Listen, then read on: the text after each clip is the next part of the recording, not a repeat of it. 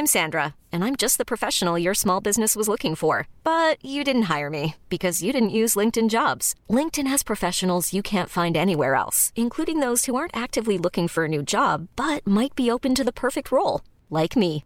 In a given month, over 70% of LinkedIn users don't visit other leading job sites. So if you're not looking on LinkedIn, you'll miss out on great candidates like Sandra. Start hiring professionals like a professional. Post your free job on linkedin.com/achieve today. ¿Qué tal? ¿Cómo le va? Buenas tardes. Estás a punto de escuchar Yo soy Javier Alatorre. las noticias con Javier Alatorre. La vamos a pasar muy bien. Comenzamos. En este perfil nos rogamos y palabra tenemos. Esta vez tendrá que conformarse con solo el recuerdo. Se va a quedar con las ganas de dormir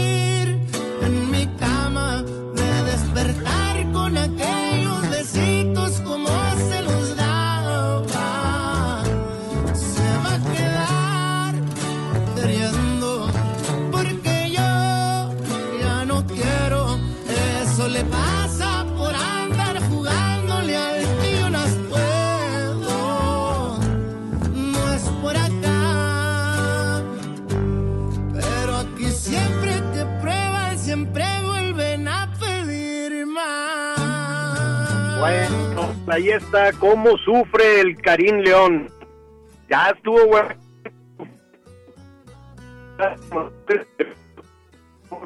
Sufrimiento con la banda, a ver si por ahí encontramos alguien que no sufra tanto. Mis paisanos allá, saludos.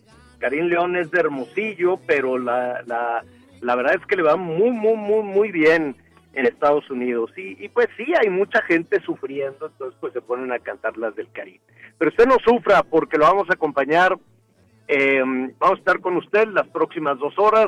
Hay mucho, hay una de escándalos hoy. Uf, ¿a qué le cuento? Mucho cuidado con lo que anda hablando por teléfono, porque luego lo están oyendo. ¿Te acuerdas, Anita Miguel, cuando, pues cuando estabas cha- chavalita, que te hablaba el novio y entonces tu mamá oía por el otro teléfono? Antes así se, pero nuestros amigos hoy y los más jóvenes no van a entender de eso. Pero en las casas había como dos teléfonos y en uno hablaba Anita y en el otro calladita estaba oyendo tu mamá. Y Anita, cuelguen, cuelguen, sí o no. 100%, Javier. Qué pena que hemos tenido que recordar esos pasajes con todo lo que está sucediendo ahorita en medio de tantos problemas que tenemos, en medio de tantas circunstancias delicadas que viven muchas familias, pues algunas porque les pasó el huracán, otras porque están buscando a algún familiar desaparecido, a sus hijas, a sus hijos, tantos temas y miren lo que nos tenemos que centrar, ¿para qué? Para que a lo mejor tampoco se cumpla la ley. Hoy es día del árbol Bueno, en- vamos en viendo. México, por si estabas preocupado. Oigan, les de antemano les ofrezco una disculpa. Fíjese que ando batallando con la cosa esta del INE que nunca he usado, pero estoy a punto de entrar a la cabina, porque con eso de, de que, no, hay que tener todos los documentos en, en orden y demás, Oye, pues pero, andaba ¿y- aquí y- en, en las citas estas. ¿Eh? ¿Sacaste tu cita por internet? Ajá. Sí, sacaste No. tu cita por internet, ¿no? pues, debería, bueno, me avisas, entonces, eh, la verdad es que no pude, me regresé porque ya se me hacía tarde, pero al ratito les voy a contar más de, más de eso. Y sí, tengo ganas, un día, nunca he podido votar, tengo ganas de, siempre de estás trabajando. ciu- siempre estoy trabajando en las elecciones, entonces pues nunca he podido votar, pero al ratito les voy a contar de eso. ¿Cómo estás, Miguel Aquino? Hola Javier Anita, ¿cómo están? Me da mucho gusto saludarlos. Saludos a todos nuestros amigos, a nuestros amigos en especial en los Estados Unidos. Les mando un abrazo, muchos mensajes que de pronto nos llegan desde la Unión Americana. Sabemos que nos escuchan a, a través de los diferentes aliados de los socios comerciales de Heraldo Media Group y en especial un saludo para todos nuestros amigos en Michoacán, ese pobre estado de Michoacán que desde hace más de, pues yo me atrevo a decir que casi dos décadas se ha- se ha visto sumido en la violencia, que se habla solo de pronto de cosas negativas, pero qué bonito es Michoacán, qué bonita es su gente, qué bonito es ese territorio y qué bonitas son sus interpretaciones. ¿Y por qué se los digo? Seguramente han tarareado, cantado con un tequila Caminos de Michoacán. Sí. Claro. Pues lamenta- ¿Cómo? Bueno, Ya, pues lamentablemente. Y, hemos estado allá. Bueno, pues lamentablemente su compositor, su creador, Federico Villa, acaba de morir a los 84 años de edad.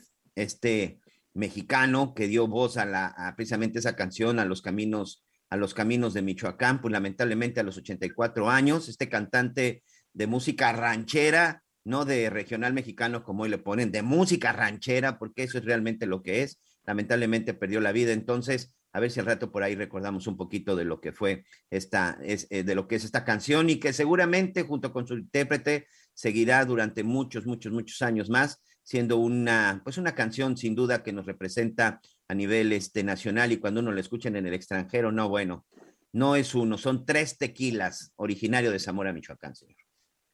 Oigan, rápidamente, antes de instalarme ya en la cabina como Dios manda, este, correctamente, déjeme adelantarle un poquito lo que vamos a, a tratar hoy. Primero, saludos a Querétaro, por allá anda Anita Lomelí, en un ratito más nos va a contar de, de, de lo que está haciendo y, y todos estos temas allá de Querétaro. Mire, al ratito le vamos a hablar de los cárteles de la droga. Ayer empezamos, pero nos quedamos mucho en el antecedente, nos fuimos muy para atrás.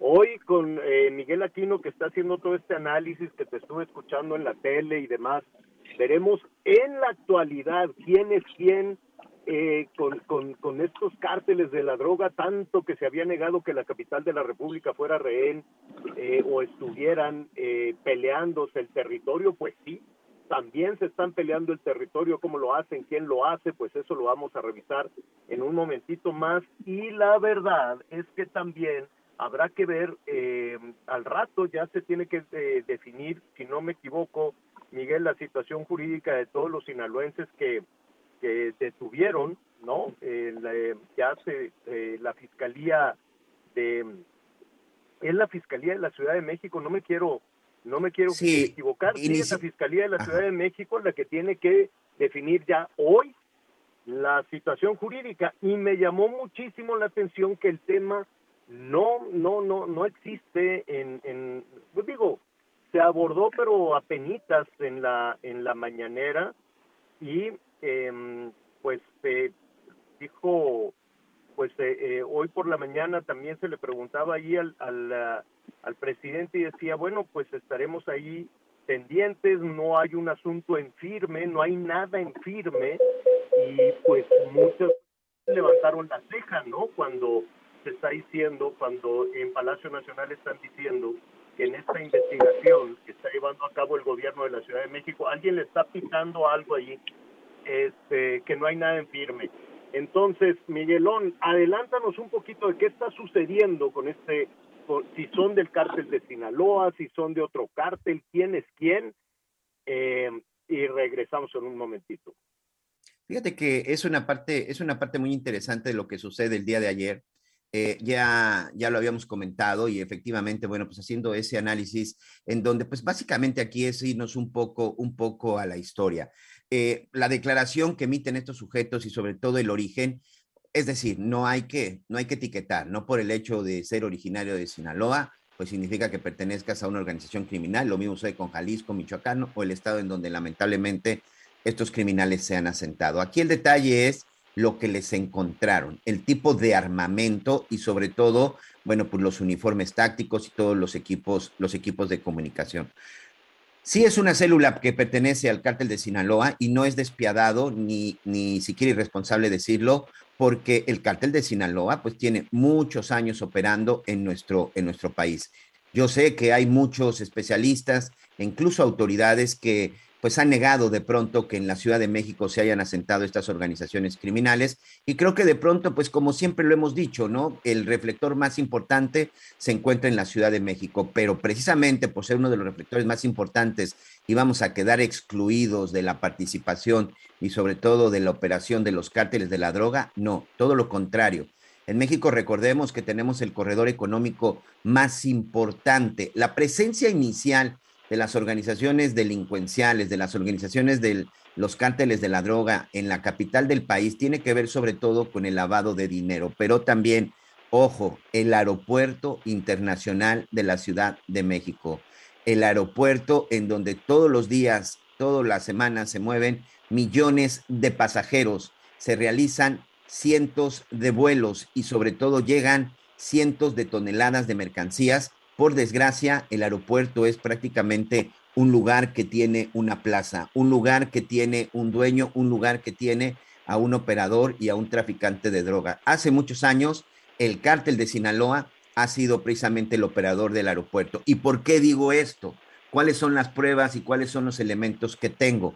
Recuerden que hace unos años, exactamente hace 14 años, 14 años en el 2008, fue detenido en la Ciudad de México, en la zona de Altavista, de, perdón, de Lindavista, Jesús el Rey Zambada, hermano de Ismael el Mayo Zambada y socio, compadre y hombre cercano de Joaquín el Chapo Guzmán de Cártel de Sinaloa. Fue detenido en la Ciudad de México junto con 15 de sus sicarios, junto con 15 de sus elementos de escolta, porque él era el encargado del trasiego de la droga, él era el encargado del tráfico de drogas en el aeropuerto de la Ciudad de México. También en la Ciudad de México, ya lo decía ayer, fue detenido el hijo de Ismael El Mayo Zambada en la zona del Pedregal, en una residencia en el Pedregal junto con sus escoltas.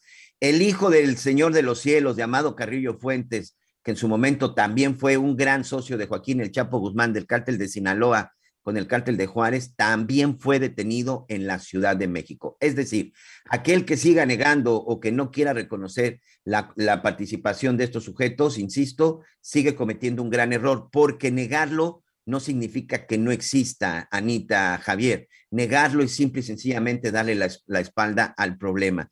¿Qué es lo que vimos que sucedió en la zona de Topilejo? Es una situación que ya se venía dando desde hace mucho tiempo. Ustedes recordarán incluso que hace algunos años, eh, hace, hace aproximadamente unos 10 o 12 años, hubo también un ataque por aquella zona en donde fueron este, interceptados unos agentes de la DEA que iban con unos elementos de la Marina y que supuestamente se había tratado de una confusión.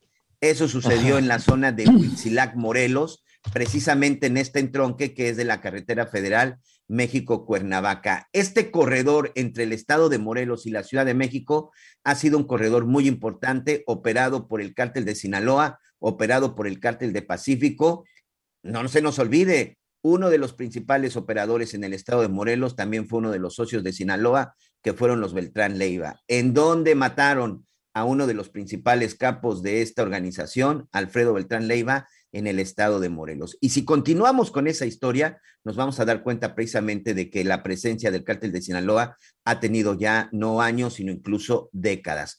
¿Cuántas organizaciones están operando actualmente en México? Se dice que por lo menos son cuatro organizaciones. Cártel de Jalisco, Cártel de Sinaloa, el Cártel del Golfo y la familia michoacana. Y estas cuatro organizaciones nacionales se han estado aliando con, algunas, eh, con algunos grupos y bandas locales, en donde estamos hablando desde la Unión Tepito, el Cártel de Tláhuac, los Rodolfos en la zona de, en la zona de Xochimilco, los Salazar, Lenin Canchola, que por cierto hoy tiene audiencia, este peligroso delincuente que fue detenido en Monterrey, es decir, la operación de estos grupos de cárteles de la droga está claro, Javier. Ya vimos lo que pasó incluso con Omar García Harfuch, el jefe de la mm. policía que sufrió un intento de asesinato por parte del cártel de Jalisco. Sí hay una operación, sí hay una presencia importante y ahorita nada más hicimos un pequeño recuento de algunos antecedentes y de algunas cosas que nos habla precisamente de la presencia de esa organización criminal. Pues ahí está eh, lo que hay que hacer un reconocimiento desde luego y estamos buscando. Vamos a invitar para una conversación larga eh, aquí en la cabina Omar García Harfush. Em, hay, hay, que reconocer ese trabajo. Mira, él hizo esa parte. Ahora viene el trabajo del Ministerio Público, el trabajo de la Fiscalía. Y esta situación de, de yo, yo me imaginé que en la reunión de las seis de la mañana, con el gabinete de seguridad, pues iba a ser uno de los temas este, fundamentales. Probablemente lo fue y, se revelará hasta después. Adelantó el presidente que va a ser hasta el lunes, dice los lunes viene Claudia, eh, pero, pero bueno, no sé por qué, dice no hay nada en firme Y eso pues se puede interpretar de muchísimas formas, ¿no? El que te digan que no hay nada en firme con la detención de estos personajes, este, pues generó, ¿no? Generó muchísimos, muchísimos temas, muchísimas este, especulaciones. ¿Qué, ¿Y qué significa eso? ¿Qué significa, ¿qué significa, que se diga que no hay nada en firme cuando hoy se tiene ya que resolver la situación jurídica de los detenidos, que son 14, si no me equivoco, ¿no? Sí, señor. Bueno, pues ya lo, lo, lo, lo, vamos a retomar en un momentito más. Oiga, qué feria de este de cómo se llama, de filtraciones. Fíjese, al ratito vamos a estar hablando, hay una, un audio, no hay video, es un audio atribuido presuntamente a Laida Sansores. Al ratito lo vamos a escuchar y usted nos dice, ¿no? habría que tener certeza, hay que ver qué es lo que dice Laida, en, en el que se queja de, del presidente López Obrador. Entonces, pues veremos de qué se trata eso. Hay otro audio que surgió, eh, si no me equivoco, a través del diario de Yucatán, ¿no? Este, en el que eh, se, están poniendo en evidencia a un sobrino de Laida. Hay que recordar que Laida fue la, la llevaba las riendas en la Álvaro Obregón. Y entiendo que este sobrino de Laida trabajaba allí en la Álvaro Obregón y de acuerdo a ese audio, habrá también que confirmar la, la veracidad de todo esto, pues estaba pidiendo 80 milloncitos a un constructor, a un desarrollador de edificios. Le dijo, pues como cuánto te cuesta cada departamento, multiplícalo por 200, no sé qué. Yo creo que es alguien, pues un desarrollador importante, porque para planear 200 este, departamentos, pues le estaba pidiendo mordida por cada uno de los departamentos, imagínense. Y de eso saben mucho los desarrolladores, ¿eh? Es algo con lo que tristemente no se ha podido terminar. En la industria de la construcción este, se, bajó, ¿no? En picada por ahí de nada más arrancar la actual administración. Se suspendieron todas las obras. Efectivamente hay mucha corrupción.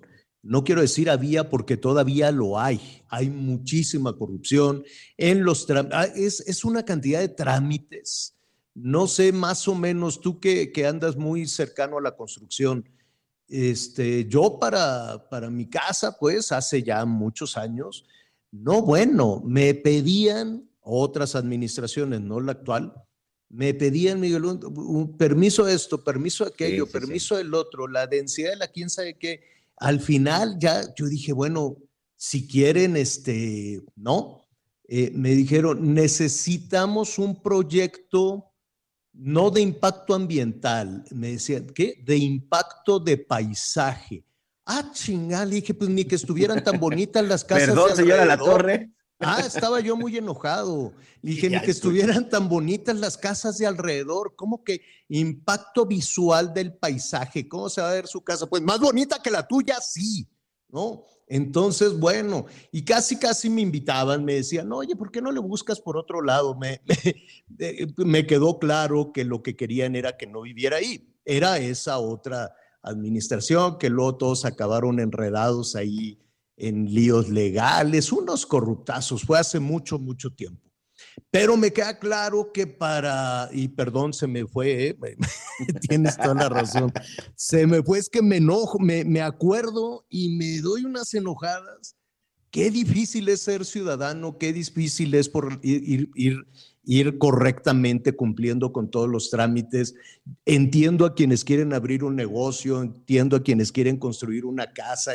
Es, complicadísimo, es muy, muy, muy, muy difícil. Por eso la industria de la construcción, además de todas las restricciones y de toda la corrupción, pues también se fue para abajo, dijo, ya no hay quien quiera invertir en esto. O sea, ¿cuántos trámites más o menos? ¿Depende de estados o de la federación o de quién? Sí, depende, depende mucho de los estados. Depende de los estados. Eh, son los, estos permisos de construcción Normalmente eso lo tramitas ante las Secretarías de Desarrollo Urbano y Vivienda y los necesitas, bueno, para ampliar, para construir, para remodelar en ocasiones y, todo eso. Pero ¿sabes qué es interesante? Hay en algunos lugares, por ejemplo, aquí en la zona de Quintana Roo, aquí sí te piden incluso este este estudio de impacto ambiental, sobre todo porque hay muchas zonas en donde se está construyendo de lo que en lo que fue selva o muy cercanas a la playa o muy cercanas a un cenote eh, y bueno, es el problema que precisamente estamos viendo con el tip, con, eh, con lo que está sucediendo con lo del tren Maya. Tienes que, tienes que presentar, Javi, sí, sí, la verdad es que sí es un lío porque para poder otorgar esos permisos de construcción, debes de presentar perfectamente todo el diseño, el estudio arquitectónico, lo que Pues tiene que ver con el impacto, el impacto ambiental. Sí, por supuesto. Tienes que presentar debidamente ordenado qué es lo que se va a hacer y sobre todo, este, entre las cosas que te piden, ahí te va. En las últimas, por ejemplo, de lo que hice yo acá en la zona de Quintana Roo, tienes que comprobar la propiedad, ¿no? Que evidentemente, pues eso es normal. El deslinde catastral, ¿qué significa? Bueno, pues que no debas y no tengas nada con el catastro y también de la forma en la que se está desarrollando. El pago del impuesto predial, el plano de especificaciones de dimensiones, espacios y materiales. Y es que ahorita precisamente saqué el correo que me mandaron para hacerlo de, para sacar mis permisos y eso fue, y también lo que tiene que ver Pues con todo el eso suena ambiental. lógico. Todo eso suena lógico. El problema es cuando se empiezan a sacar de las mangas y que te piden uno por uno. Traigas este papelito, lo llevas. Ah, ya, bueno, ahora traigas Pero este otro papelito. Ajá. ¿Quieres que te diga cuál es la lista más interesante? Que aquí fue en donde yo me fui para atrás. Eh, Que dije, oye, espérame, pero cuando yo compré el terreno, pues nada más me dieron un documento que me acreditaba el terreno. Permiso de uso de suelo. La escritura que, como dices, evidentemente. Contrato recibo de agua potable. Plano de diseño geo- geométrico y el cálculo de número de cajones por si tienes estacionamiento. Plano avalado por la, la unidad de protección civil, porque para los permisos de construcción necesitas también estudios de protección civil. Proyecto de obra con las indicaciones de acuerdo al código y al reglamento de cada municipio o de cada, o de cada residencial. sí. El plano del diseño estructural, cálculo estructural, plano de instalaciones eléctricas, hidráucas. A ver, y bueno, es- ya no los aburro eh, porque es una lista Pues como de está 20. bien. Mira, por un lado le das certeza y que todo sea parejo, pero que te la pongan sencilla, que no te vayan pidiendo uno por uno, porque de aquí a que haces eso y tienes que contratar el Pero- gestor y tienes pero que dar un dinero por acá, otro dinero por allá, ¿sí o no? Pero te y voy a decir cuál es el problema. Eh, que para obtener muchos de estos trámites no lo haces en un solo lugar. Te voy a poner un ejemplo. No fue mi caso, la verdad es que a mí me fue muy bien. Pero cuando haces el, este proyecto de, de, de impacto ambiental, tienes que contratar, contratar un perito y un perito pues, que sepa de ecología, porque ese perito viene y te dice, este árbol lo puedes quitar, este árbol no lo puedes quitar, esta planta la debes de conservar, esta no la puedes conservar, esta la tienes que donar. es- Entonces, si de repente te toca un opillo, pues te va a decir que de todo tu terreno no puedes tirar nada. Por ejemplo, aquí yo tenía algunos este, árboles que no se podían destruir. ¿Qué fue lo que hice? Los tuve que trasplantar. Tuve que traer una máquina, lo sacaron de raíz. Uno supuestamente era un árbol que protegía o era un nido de, de, de pájaro carpintero, otro por donde llegaban supuestamente pericos y guacamayas. ¿Y qué fue lo único que hicimos? Fue trasplantarlo, llevarlo a otro lugar para, para asegurarlo. Pero bueno, insisto, me tocó un perito honesto. Pero de repente tienes que batallar con el perito, tienes que batallar con el experto en protección civil, tienes que Sí, batallar hombre. con el experto en estructuras, en arquitecturas. Y es ahí, perdón por la expresión, es ahí en donde te bailan y es ahí en donde, por donde, todos donde lados tienes entra toda la dinero. corrupción. Ahora, al Claro. mismo tiempo, y ya para, para cerrar acá, iba yo al espionaje telefónico y mira dónde acabamos. Ah, es que estábamos con el sobrino de la Laida, que, Sí, que sí, sí. estuvo pidiendo ahí algunos, algunos dineros. Este, pero, pero por otro lado está el, eh, el tema de la autoconstrucción. Por otro lado está el asunto de que el gobierno federal hace un llamado y dice, no, no hacen falta eminencias, no hacen falta ingenieros, no hacen falta es- este, arquitectos, eh, la autoconstrucción, y ahí les va. Y bueno, luego por eso tiembla tantito y vienen estas, estas catástrofes.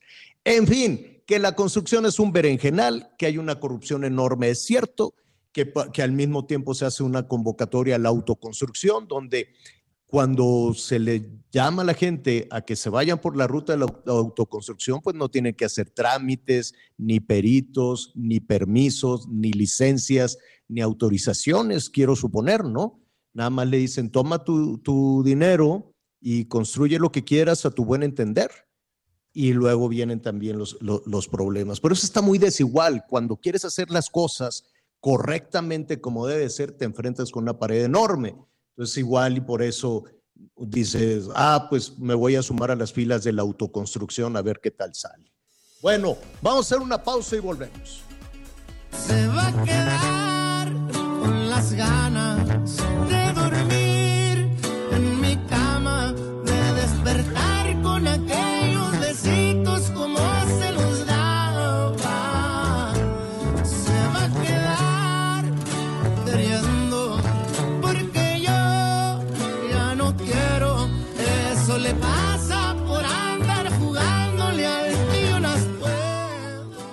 Conéctate con Javier a través de Twitter, arroba javier-alatón. Sigue con nosotros. Volvemos con más noticias. Antes que los demás.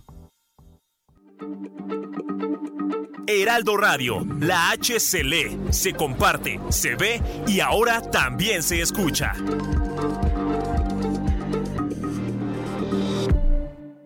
Todavía hay más información. Continuamos.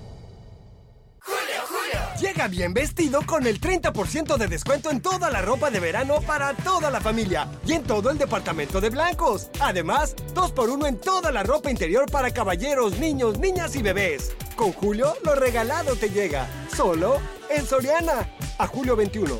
Aplica restricciones. Las noticias en resumen. Este jueves se llevará a cabo una audiencia para proseguir con la solicitud de vinculación a proceso y medida cautelar de prisión preventiva de los 14 detenidos durante un enfrentamiento en Topilejo en la Ciudad de México. La Organización Panamericana de la Salud confirmó que en México se han registrado 35 casos de viruela del mono en México, 22 de ellos en la Ciudad de México, 9 en Jalisco y 1 en Colima, Veracruz, Baja California y Nuevo León respectivamente. La Fiscalía de Chihuahua informó que detuvo a dos presuntos cómplices de José Noriel Portillo, alias El Chueco, por participar en la inhumación clandestina de un beisbolista secuestrado y asesinado en Cerro Colorado. Los sujetos fueron identificados como José Pablo M., alias El Barbas, y 24 años, y de Alfredo Avaristo A., alias El Chispa, de 36 años. Y hoy el dólar se compra en 20 pesos con 59 centavos y se vende en 21 con 06. ¿Sabías que tienes un superpoder en tus manos? Con la API Web de Cinépolis, compra tus boletos sin hacer fila y recibirás un cupón en tu correo para que puedas disfrutar de un Maxi Combo Mix por solo 219 pesos. Sin excusas. API Web Cinépolis. Más fácil, más rápido, más seguro. Oiga, eh, nada, siguen las altas temperaturas antes de ir al tema de, los audios, las filtraciones y todo este tipo de, de situaciones. Es decir, saludamos a nuestros amigos que nos sintonizan allá en, en Nuevo León, en Monterrey, Nuevo León. Estamos muy pendientes. Ayer por la noche también estuvimos viendo, pues, eh, haciendo toda esta revisión de las inversiones. Ojalá efectivamente les llegue el dinero que les promovieron. Ahí estuvo el secretario de Gobernación con el gobernador, dijo que se va a abrir la cartera de gobierno federal para, para todos esos proyectos, pero entre sumas y restas, pues eran 80 mil millones de pesos para el acueducto del Cuchillo, para la rehabilitación de otras presas, para acabar la, la presa este, Libertad, en fin. Eh, y rásquele un poquito más porque son tres proyectos, el del acueducto de Tuxpan, el eh, que llevaría a Cerro Prieto, que ya, ¿eh? Ya Cerro Prieto ya se murió, ya, olvídenlo, ya no hay más. Ayer nos decía el director de aguas, están en un suspiro nada más de agüita, ya. Esa presa ya no va a dar más a menos de que le llegue un huracán o que reactiven ese proyecto que se tardaría muchos años, pero pues hay que hacerlo, ¿no? El tema es que cuando inician los proyectos, si son, si, si supera el tiempo de la administración, pues también se la piensan, dicen, ¿para qué le voy a invertir si no va a estar mi placa ahí? Va a estar la placa de- del siguiente gobernador. Eso, eso es tremendo con, con todos los proyectos eh, de infraestructura. Cuando hacen sus cálculos, los personajes de la vida política o quienes están gobernando dicen, ay, no va a estar mi nombre ahí, mejor, mejor no lo pongo. Pero en fin, Allí estaremos pendientes de esa revisión. Siguen las altas temperaturas. Baja California, pues ya le estábamos diciendo Tijuana, Mexicali, con estas altísimas temperaturas. Fíjese que en Mexicali, pues ya de 48 a 50 da la misma cosa. y la sensación térmica es tremenda y la gente se está muriendo por los golpes de calor, ¿eh? Y por afectaciones relacionadas también a una tremenda, tremenda deshidratación. Los órganos internos cocidos, créame, así, tal cual. Cocidos los órganos internos. Por eso la gente se muere. Primero pierden la conciencia, caen desmayados. Justo este, eh, hay una persona que fue trasladada, se, se, se desvaneció ahí a, a media calle allá en Mexicali, ya sería la cuarta persona que muere por un golpe de calor. No es que nada más se sientan mal, no está identificada, es un, es un varón de 30 años, le, le calculan 30 a 35 años, 1,78 de estatura, tiene ojos color café, bigote, barba poblada, color castaño, eh, y el cabello del mismo color, castaño oscuro. Bueno, se desvaneció, se murió lo lleva, digo, se desvaneció, lo llevaron al hospital general, pero pues ya no lo, no lo logró. Y el diagnóstico es que fue por este golpe de calor. Entonces ya van cuatro, más otros siete por situaciones también relacionadas con el calor. Es una pesadilla lo que está sucediendo con las altas temperaturas que perdemos de vista, insistimos, desde la Ciudad de México, pues ya ve cómo es esta visión de, tener todo, ¿no? Apergollado, como, dice, como, como dicen en Palacio, en la Ciudad de México, y entonces pierden la visión de las cosas, ¿no? Y créame que el país es absolutamente distinto, diverso. Hay esas altísimas temperaturas, estaremos ahí muy pendientes. Saludamos a nuestros amigos también allá en Tijuana. Ahorita le digo, es en el eh, 10, en el 1700 allá en Tijuana, el Heraldo Radio. Gracias por estar con nosotros. Bueno, vamos a esta situación eh, de las filtraciones. Primero, déjeme saludar y me da mucho gusto que hoy nos acompañe Jorge Triana, diputado federal, eh, con quien pues queremos aprovechar, Jorge, para abordar diferentes, diferentes temas con, contigo, eh, diputado federal por el Partido de Acción Nacional. ¿Cómo estás, Jorge? ¿Qué tal, Javier? Buenos días, mucho gusto en saludarte. Al contrario, Jorge, oye, pues es una mañana de filtraciones, ¿no? Una, una que veíamos en, en tus redes sociales, que vamos a abordar en un, en un momentito más. Otra este, filtración que hace eh, la prensa, el diario El País, si no me equivoco, de nueva cuenta, Emilio Lozoya Talman, poniendo, pues, eh, sugiriendo una especie de acuerdo con la Fiscalía General de la República alrededor de, su esposa, de sus hijos y otra más que surgió también en, no, no me quiero equivocar, pero creo que es el diario de Yucatán, donde se involucra al sobrino también de Laida Sansores, quiero suponer cuando estaba en este, pues era, tenía ahí la responsabilidad de obras en la, en la Ciudad de México, en Álvaro Obregón, pidiendo, como decía por ahí, 800 milloncitos.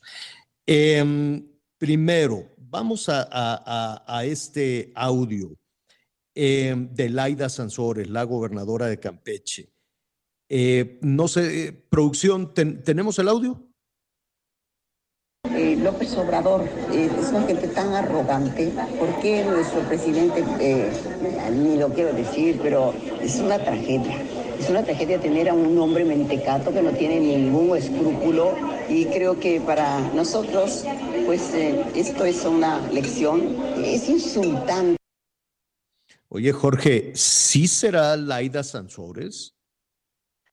Mira, Javier, yo creo que sí es Laida Sansores. Lo que yo pongo en duda es, eh, eh, pues, la autenticidad del contexto del audio. Es decir, mira, desde ayer por la noche una cuenta anónima, ni siquiera recuerdo el nombre, empezó a difundir este audio. Yo lo que hice fue, me llamó la atención y lo, lo compartí como lo compartieron muchas otras cuentas. Escuchándolo bien tiene muchos cortes de edición. Cabe la posibilidad, y eso tendrá que aclararlo un especialista o, la propia Laida Sansores, de que se hayan cortado varias conversaciones y se hayan después pegado y unido para darle contexto eh, eh, de esta manera y pues quererla contrapuntear con el presidente. No lo sé. Yo no, yo no, yo no doy por buena la autenticidad de este, de este audio, insisto, yo no lo subí a las redes, lo compartí como muchísimas otras cuentas, pero está extraño, está extraño la manera como se corta el audio, la manera como se hacen pausas y demás. Eh, eh, no ha habido una manifestación de la gobernadora. Yo creo que tenemos que aguardar. Sería muy grave si esto se diera por bueno, pero, pero pareciera que hay una, una edición ahí extraña, ¿no?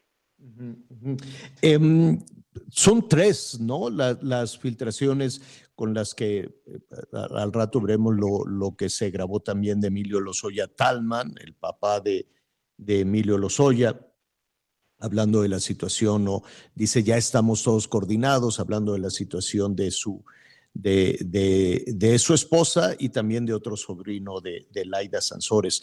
Eh, dime algo, Jorge, pues tenemos ya dos elecciones importantes, la del Estado de México eh, ya muy, muy, muy encima, ya muy, muy en marcha, y también toda la competencia por la presidencia de la República. Es en ese contexto en el que este, van a surgir todas estas cosas. Eh, ¿Tú crees que verdaderamente en la ciudadanía puedan tener un, impacto o se pueda cambiar o modificar la opinión que se tenga sobre los actores de, o, los personajes en estos audios? Mira, a mí lo que me parece lamentable es que pues eh, la actividad política o por lo menos la actividad noticiosa o la agenda de coyuntura gira en torno a audios eh, ilegales, porque todas las filtraciones que estamos viendo en este momento emanan del espionaje, que es un delito y, creo que no se está investigando el espionaje, se está investigando el contenido que por supuesto tiene un valor importante y, es relevantísimo, ¿no? Eh, eh, sobre todo en pero, el caso pero Jorge, cuando, cuando se investiga el espionaje, eh, te queda, digo, como ciudadano, Jorge, te queda un poco la sensación de que de cualquier forma los políticos son, son inmunes a cualquier este, a cualquier investigación, ¿no? De carácter judicial o, ¿no? Dicen, bueno, vamos a investigar el, espionaje. Y, después no pasa nada. O el INE dice que tienes actos anticipados de campaña, que no puedes hacer aquello, que no puedes hacer otro, y no, tampoco se detienen y no pasa, al parecer, bueno, hay dos casos, ¿no? Hay que recordar este, Michoacán, por ejemplo, Zacatecas también, en fin, donde puede que sí suceda algo, pero vaya, es, hay, hay, una especie de permisividad en la, en, la actuación política que raya también, ¿no? Que va coqueteando siempre con violaciones a la ley.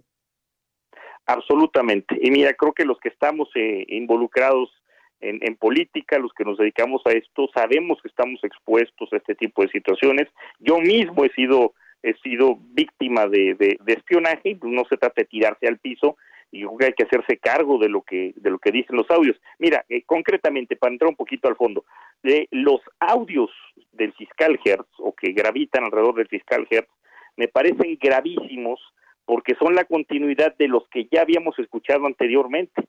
Una sumisión absoluta de la familia de Emilio Lozoya, en concreto de su padre, para con las indicaciones que da el fiscal general de la República, eh, incluso dice por instrucciones del fiscal, es decir, admite el señor padre de Emilio Lozoya que recibe instrucciones del fiscal, que le recomienda qué es lo que tiene que hacer. En un audio con su esposa le dice, eh, por instrucciones del fiscal tú vas a ser arraigada o te vas a quedar en prisión eh, eh domiciliaria aquí encerrada. Es decir, todo está armado. Te, te parece bien si te parece bien si lo escuchamos para poner en contexto a nuestros amigos del país. Vamos aquí 5 o 10 millones para que yo te suelte la licencia. Y si no, te, te avientas tres años más en donde tú no construyes. Eso es un área donde no se permite, eh, no se permite construir. Cualquier cabrón que quiera hacer un edificio que necesite una, que necesite una, un permiso, que necesite, tú vas y pregunta, oye, me tengo tal predio, quiero Perdón, perdón, perdón, perdón. Ese es el del sobrino, eh, presuntamente el sobrino de, de, Laida Sansores. Ahora sí, escuchemos a Emilio Lozoya Talma.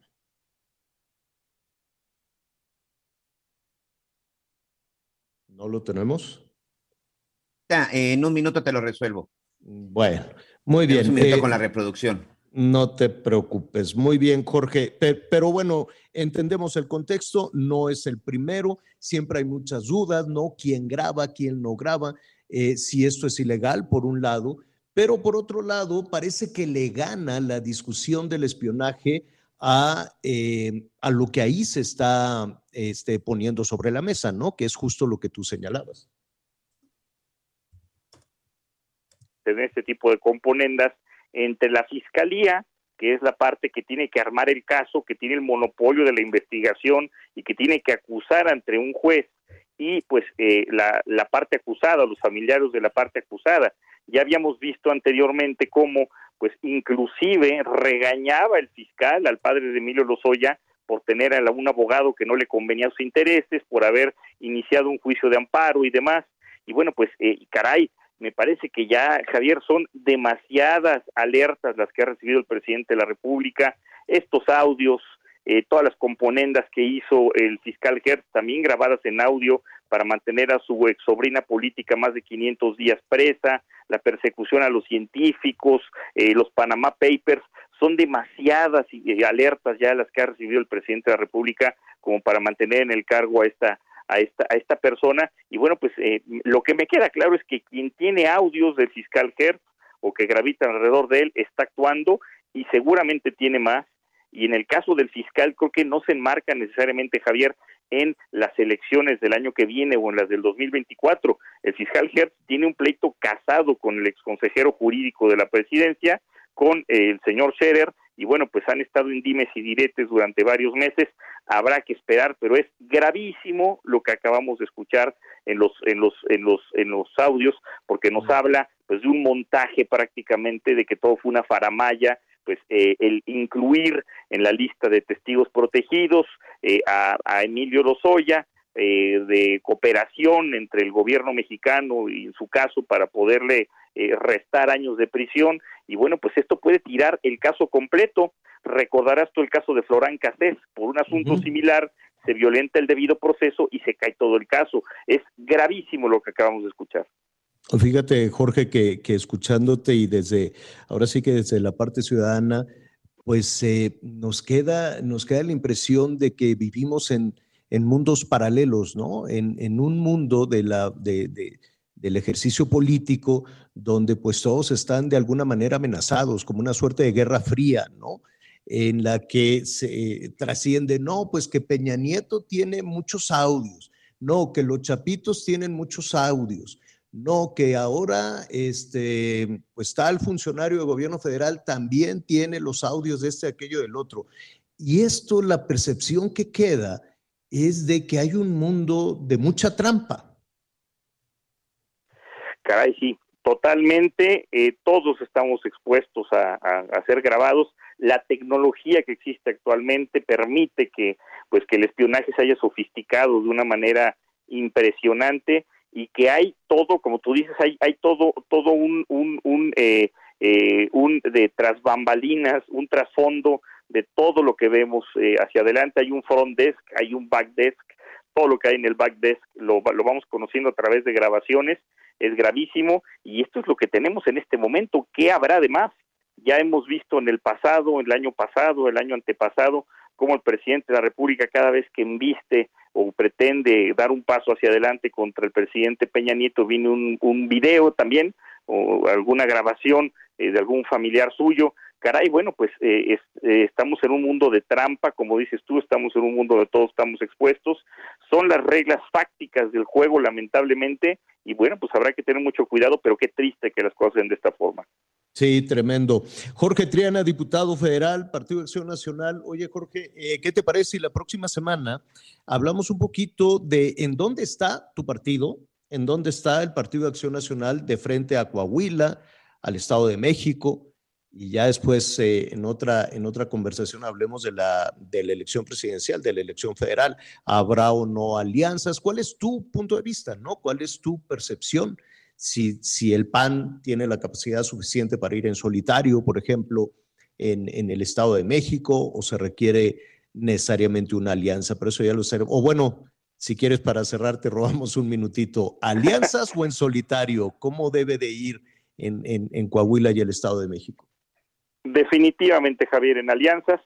Creo que el aparato del Estado está puesto para, para avasallar a quien se le ponga enfrente el uso de programas sociales, 500 mil millones de pesos en programas, 20 mil promotores del voto llamados servidores de la nación.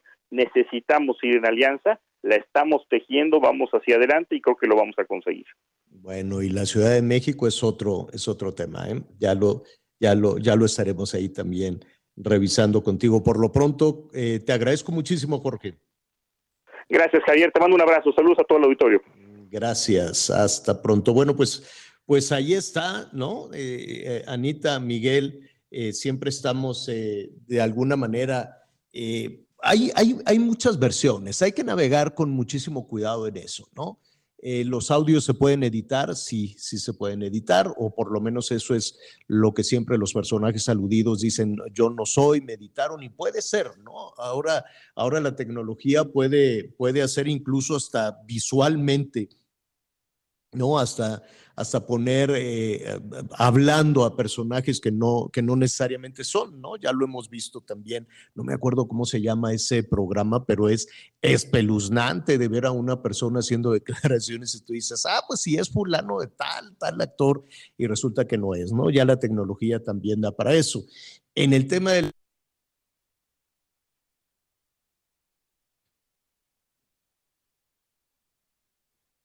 Sí, sí, sí, sí. Eh, dejé de escuchar un poco a Javier, pero sí, lo más importante es esto que dice. En tantas filtraciones, idas y venidas, y además en la coyuntura política de elecciones el año que entra, 2024, ya eh, la elección grande, la presidencial, pues eh, parece que es la guerra de, darse con todo, ¿no? Y como que hay que irse con pies de plomo, mucho cuidado como, como lo dices, y revisar, revisar todo una y otra vez.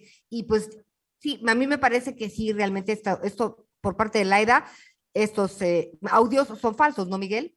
Sí, sí, sí, por supuesto, y además son audios que, como bien lo dice Jorge Triana, se comprobó que fueron editados, ya se hizo un comparativo y ese discurso que, que ponen es relacionado con Alejandro Moreno, es decir, simplemente lo acomodaron, bueno, pues para que, para que pareciera que hablaba pues de otro, de otro presidente, porque bueno, también no sé si nombre, pero más allá de los, más allá de los audios falsos, más allá de los audios editados, más allá de todo eso, creo que al final tiene que ver mucho los contenidos. Yo sí creo que en, en Campeche se está haciendo una, una campaña negra muy, muy de reprobable y no, aquí no se trata de defender a nadie, simple sencillamente, si Alejandro Moreno es un delincuente y le robó al erario pública, lo hemos dicho, que hagan las investigaciones, que lo persigan y que lo metan a la cárcel. Si, si su sobrino cometió un delito, que se hagan las investigaciones. Es decir, al final, todo lo que están haciendo y lo que están provocando, simple sencillamente va a terminar en la impunidad. Por desgracia, para los políticos no hay cosa más importante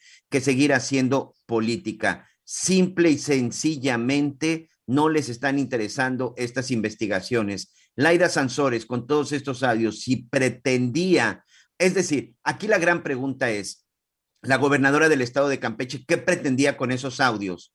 ¿Quemar políticamente a Alejandro Moreno o hacerle justicia a la gente de Campeche o hacerle justicia a los mexicanos? Juzguen ustedes, amigos, qué ha sucedido después de todos estos audios. Hoy ella es la que tiene mejor una denuncia, hoy ella es la que mejor está en la silla de los acusados porque cometió error tras error y hoy incluso ella, como dicen también ahí este, coloquialmente, se puso de pechito y a ver si no se le revierte todo. Y lo más triste, si Alejandro Moreno cometió un delito, si Alejandro Moreno cometió una ilegalidad, Anita Javier parece que va a quedar en la impunidad. Gracias a que los políticos están más preocupados en hacer política y gracias a que gobernadores, más allá de preocuparse por sus gobernados, se preocupa por los intereses de un partido y por sus estrategias políticas. Bueno, muy bien, ya no hagas corajes, Miguelón, ¿no? Vámonos, vámonos despacito. Bueno, pues es lo que hay. Ya decía con Anita Lumelí que al rato nos va a decir dónde anda y qué anda haciendo.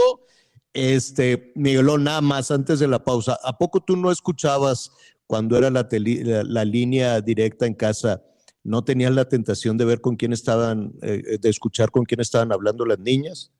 Fíjate que ya a ellas ya no les tocó esa, este, ese tipo de líneas. Esa mala a mí costumbre. Sí, ¿eh? A mí sí. A, mí, me escuchaba a mí sí mi tocó, suegra. A mí sí me a mí espiaba sí mi me tocó. suegra. A, mí sí me tocó y, y ser todas las partes. Primero la hija eh, checada y luego la madre la madre espía, en el mejor de los sentidos, si es que se puede aplicar este término. Oigan, bueno, muy bien. Eh, ah, va- vamos a hacer una pausa. Yo nada más les quiero preguntar a ustedes dos, cuando andaban antes de casarse y todo eso, que andaban de novios, ¿se perdonaron algo así? Tú, Anita, algún, te, te acuerdas que andabas con un muchacho malcriado y lo perdonabas de vez en cuando? ¿Te acuerdas? Sí. ay, Nos decías claro ayer. que- Sí, sí, sí, sí, sí. Pr- primero, te- primero todo el show de no más, y entonces hablaba por teléfono y descolgaba el teléfono, que lo que, que ahora equivale a bloquear, ¿no? Entonces lo bloqueaba dejando descolgado, pero ya Ajá. al otro día, pues me hacía un poquito de. Bueno, ¿Qué pasó? al rati- pues les voy a contar, Piqué quiere que Shakira lo perdone. Dice, perdóname. Ay, Volvemos, volvemos. Te queda bien ese show, te felicito eso no me cabe duda. Con tu papel continúa. Conéctate con Miguel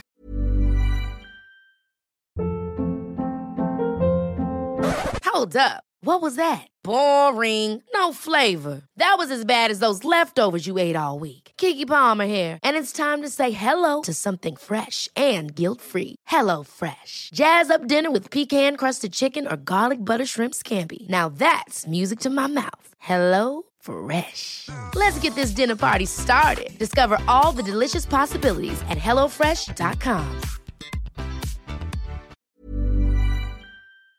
Aquino a través de Twitter, arroba Miguel Aquino. Toda la información antes que los demás. Ya volvemos. Todavía hay más información. Continuamos.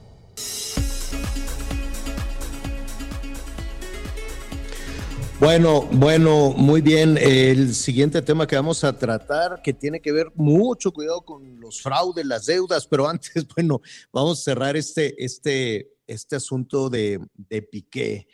Eh, pues es una pareja que la gente de alguna manera pues estaría esperando que Shakira pues actuara así como Anita, ¿no? De, de que lo perdone, ¿no? Pobre muchacho, pues tuvo un resbalón, no supe Pero muy ¿sabes bien qué qué? fue, qué fue lo que pasó, creo que andaba ahí medio, no sé, portándose mal. distraído, distraído el señor. Pero ¿sabes qué, Javier? Mm. Es bien difícil opinar cuando no es tu caso, evidentemente. Pero hay personas que cuando se rompe una taza, literalmente ya no hay manera. No sé si te ha pasado que de repente se te salga alguien, ¿no? Eh, Por alguna razón se te sale y ya, ya es muy difícil reanudar una relación como eh, pues era antes. Entonces ya depende de realmente si para Shakira estas distracciones le pesan tanto, de plano sí se de- fue de sorpresa, se desilusionó, o a lo mejor piensa que pues, pues que así es la vida y que se- puede uno seguir Mm. adelante Pues de mira, alguna manera, no lo sé. Ojalá estos dos se perdonen. Mira, esta canción se llama Inevitable. No me acuerdo de qué año, pero fue de las primeras. Mira, pues ponle tantito, productor. cuestión de confesar. No sé preparar café y no entiendo de fútbol. Creo que alguna vez fui infiel. Bueno, pues mal hasta el parque. no, creo que alguna vez Piqué infiel. escuchando Inevitable, estaba yo leyendo. ya no sé si- Estaba, no, eh, a ver, Anita, no lo digas así tan, sin embargo. Ok, el muchacho andaba en su carro, tristeando, dando la vuelta, con la mirada perdida, y tenía la música oyendo a Shakira así, esta canción, ¿no? Y entonces, y con una cara larguísima, y alguien lo vio y lo grabó y lo subió a las redes. Dijeron, miren, Piqué, anda tristeando, oyendo a su... Oye, a su- Pero debían de haber Shakira. revisado el coche, a ver si no había por ahí un lápiz labial o un zapatito. Ay, Anita, Esas cosas pues que también luego hay. perdónalo. Está triste el muchacho. Pues Está triste, está oyendo. Mira, igual, ¿sabes qué? Le dijo a un cuate, oye, me, me grabas aquí que, que la estoy oyendo para mandarle un mensajito de que le extraño, ¿no? ¿O no? Sí, sí, yo también creo que, digo, así tanto como estar perdido y oyendo el estéreo a todo volumen. a Oh, qué poco partido. romántica, qué poco romántica eres, tanto que le batalló el piqué para planear la No, escena. Oye, y, y- mi y pregunta es, ¿le hubiera, plan- ¿hubiera planeado decirle en algún momento la verdad? Estaría tristísimo si no lo hubieran cachado, ¿no? Pues a lo mejor no le han dado chance de hablar, a lo mejor no le han dado chance de dar explicaciones de que fue un resbalón o algo así. Lo único que hizo la Shakira fue dedicarle esta canción, justo. Esa filosofía barata no la compro. Lo siento en esa moto, ya no me monto. La gente de dos caras no la soporto. Yo que ponía las manos al fuego por ti. Me tratas como una más de tus antojos. Tu herida no me abrió la piel, pero sí los ojos. Uy, No, pues, total. yo creo que ese arroz ya se coció en otra olla. Qué mala eres, Anita. Igual el amor, el amor puede perdurar y si se perdonan, pues que se perdonen. Pero bueno, muy bien, eso es lo que está en las redes en el mundo en este momento, ¿no? Que, se- que si Shakira perdona a Piqué, en fin, cuánta cosa. Pero bueno, vamos a un asunto del cual sí podemos, sí tenemos que estar muy, muy, muy, muy pendiente, mucho cuidado, porque los bandidos andan sueltos, siempre buscando por dónde este, darle el sablazo, ¿no? Y hay una, ¿qué, le diré? Hay una fraude, hay un fraude cibernético, hay que tenerle muchísimo cuidado eh, a las tarjetas de crédito. Recientemente, antes de ir con nuestro siguiente invitado, déjeme decirle, eh, me llegó ahí un mensajito que de pronto cuando te llega, te agarran entre primera y segunda, te dicen, se está aplicando un cargo a tal cosa. Este, si no está de acuerdo, escríbale ahí cancelar. Y en cuanto lo, yo ya ahí me frené, dije, le voy a hablar a Aurelia del banco, ¿no? Saludos a Ay, Aurelia. Me dijo, no, Oye. no, no lo haga, no lo haga, porque si no lo van a pinchar y luego ya lo van a, le van a hacer un fraude, ¿no? Sí, muy bien. Oye, ¿cómo se vuelven sí. Pero mucha atención. profesionales en el banco? Oigan, de Mucha este, de atención este de qué, tema, Miguel. a ver, antes sobre todo, creo que es muy importante contarles a nuestros amigos porque todos, absolutamente todos pueden ser víctimas. ¿Y saben qué es lo más lamentable? Que la gente que está siendo víctima de estos, de estos fraudes, incluso ya fue tema en algún momento en la mañanera, simplemente ahí se hizo una referencia, se le está conociendo como los montadeudas, pero mucha atención. Si de pronto te llega un mensaje a tu teléfono celular en donde te dicen, soy la solución de tus problemas, si necesitas dinero o no tienes tu trabajo, nosotros te hacemos préstamos que pueden ir desde los dos mil, tres mil pesos hasta los 20, 30 mil o 50 mil. No son préstamos muy grandes, no son préstamos de cientos de miles de pesos. Son préstamos que cualquier persona de repente puede decir, no, pues con esos 20 mil pesos sí pago la renta, pago la luz, pago el agua, pago de repente las que, las que se puedan presentar. El asunto es que cuando te llega este mensaje y evidentemente te piden algunos datos, en ese momento toda esa información la obtienen y en esa manera es como ellos con tus datos sacan un préstamo bancario y posteriormente te dejan a ti la deuda bancaria. Por eso es montadeudas. En el momento que tú ¿qué? estás proporcionando toda tu información, estos delincuentes la utilizan para obtener ellos otro crédito real y ya después, señores, ustedes han sido víctimas de este fraude y ustedes terminan finalmente pagando. Les llaman préstamos confiables, te dicen que no se requiere historial crediticio, que no importa si estás en buró de crédito, que les digo que los préstamos mínimos pueden ir de los 3 mil a 5 mil pesos, aprobaciones en poco tiempo, y hay unos incluso que te dicen en tres minutos, cinco minutos, ya tienes el dinero. Esa es la forma en la que están operando y es a través de correos y teléfonos celulares. Y también se anuncia en el periódico. Vamos con Mario Di Constanzo, analista financiero, a quien le agradecemos que nos ayude precisamente a navegar en este tema, asesor económico y además fue titular de la Conducef. ¿Cómo estás, Mario? Qué gusto saludarte de nuevo. Igualmente, Javier, un saludo a ti, a tu equipo y a todo tu auditorio. Oye, estamos navegando todos los días, hay, hay amenazas, hay chantajes. ¿Qué tan vulnerables, eh, qué tan vulnerables somos ante estos eh, delincuentes? Mira, eh, efectivamente, como, como tú lo señalas, el, fraude cibernético hoy representa el 75%, entre el 70 y 75% de las quejas bancarias. Y ha venido creciendo, y no solamente ha venido creciendo, se ha, eh, yo te diría, bifurcado o ha tomado diferentes modalidades. Ya mencionaban ustedes dos o, tres modalidades, desde eh, las personas que te llaman y te dicen, oiga, le están haciendo un cargo, este, lo acepta o no lo acepta, y si no lo aceptan, necesito sus datos, hasta lo que comentaron de estos montadeudas que precisamente te ofrecen lo que en algún momento ya en la cuando se llamaba créditos milagro, ¿no?